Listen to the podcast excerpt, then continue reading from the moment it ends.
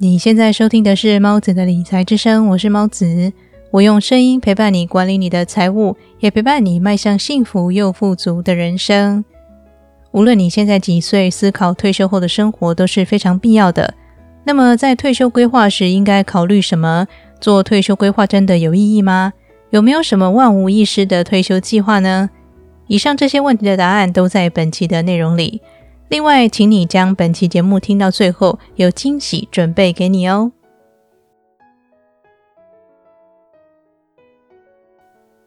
我曾经听某位专家分享，他认为绝对不可能做好退休规划，因为提早准备的钱到老的时候根本不知道还剩下多少价值。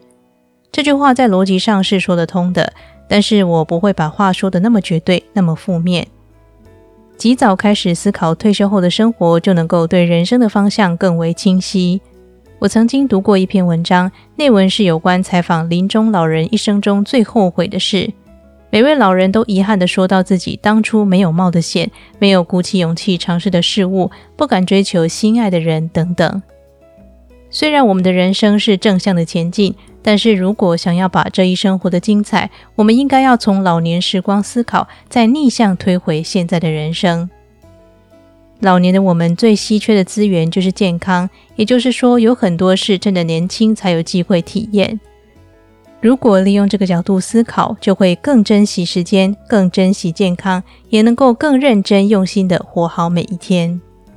另外，如果用这个角度思考，退休的时机就不仅仅只是设限在老年时期，我们甚至可以更积极的思考提早退休这个可能性。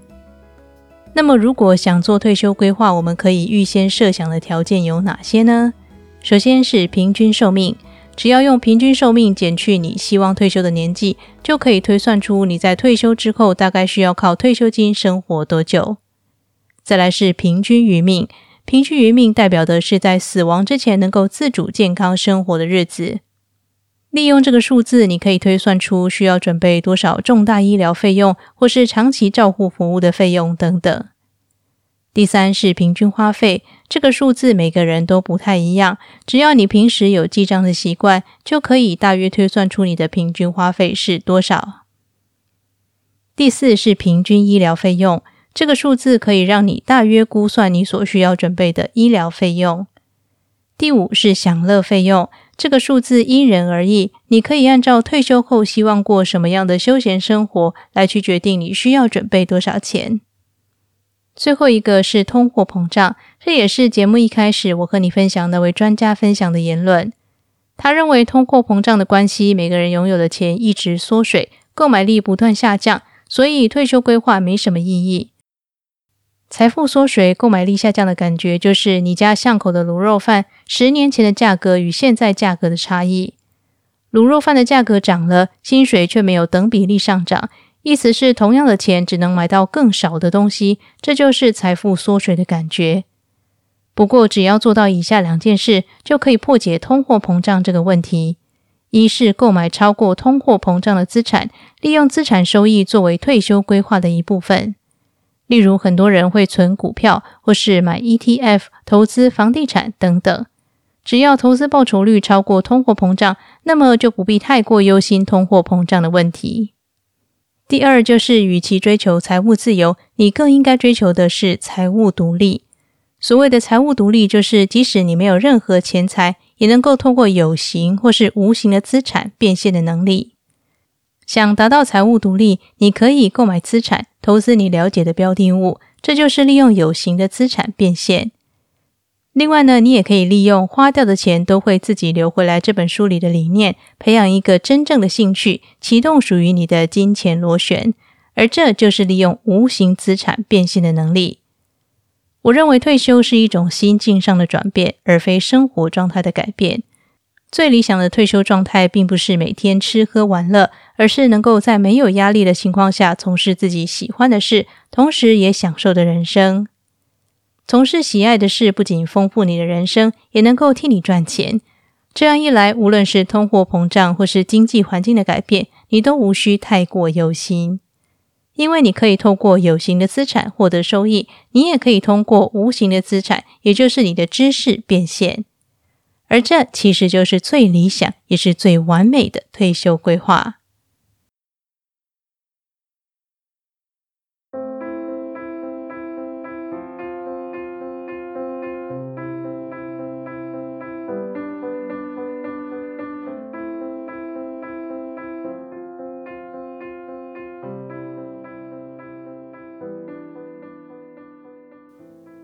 今天的理财练习题是，请开始思考退休后希望的生活、期望的状态，然后再逆向倒回现在的生活。从现在开始思考，今天开始你可以在金钱上做什么准备，以及应该如何把握现有的时光，让生命变得更加充实。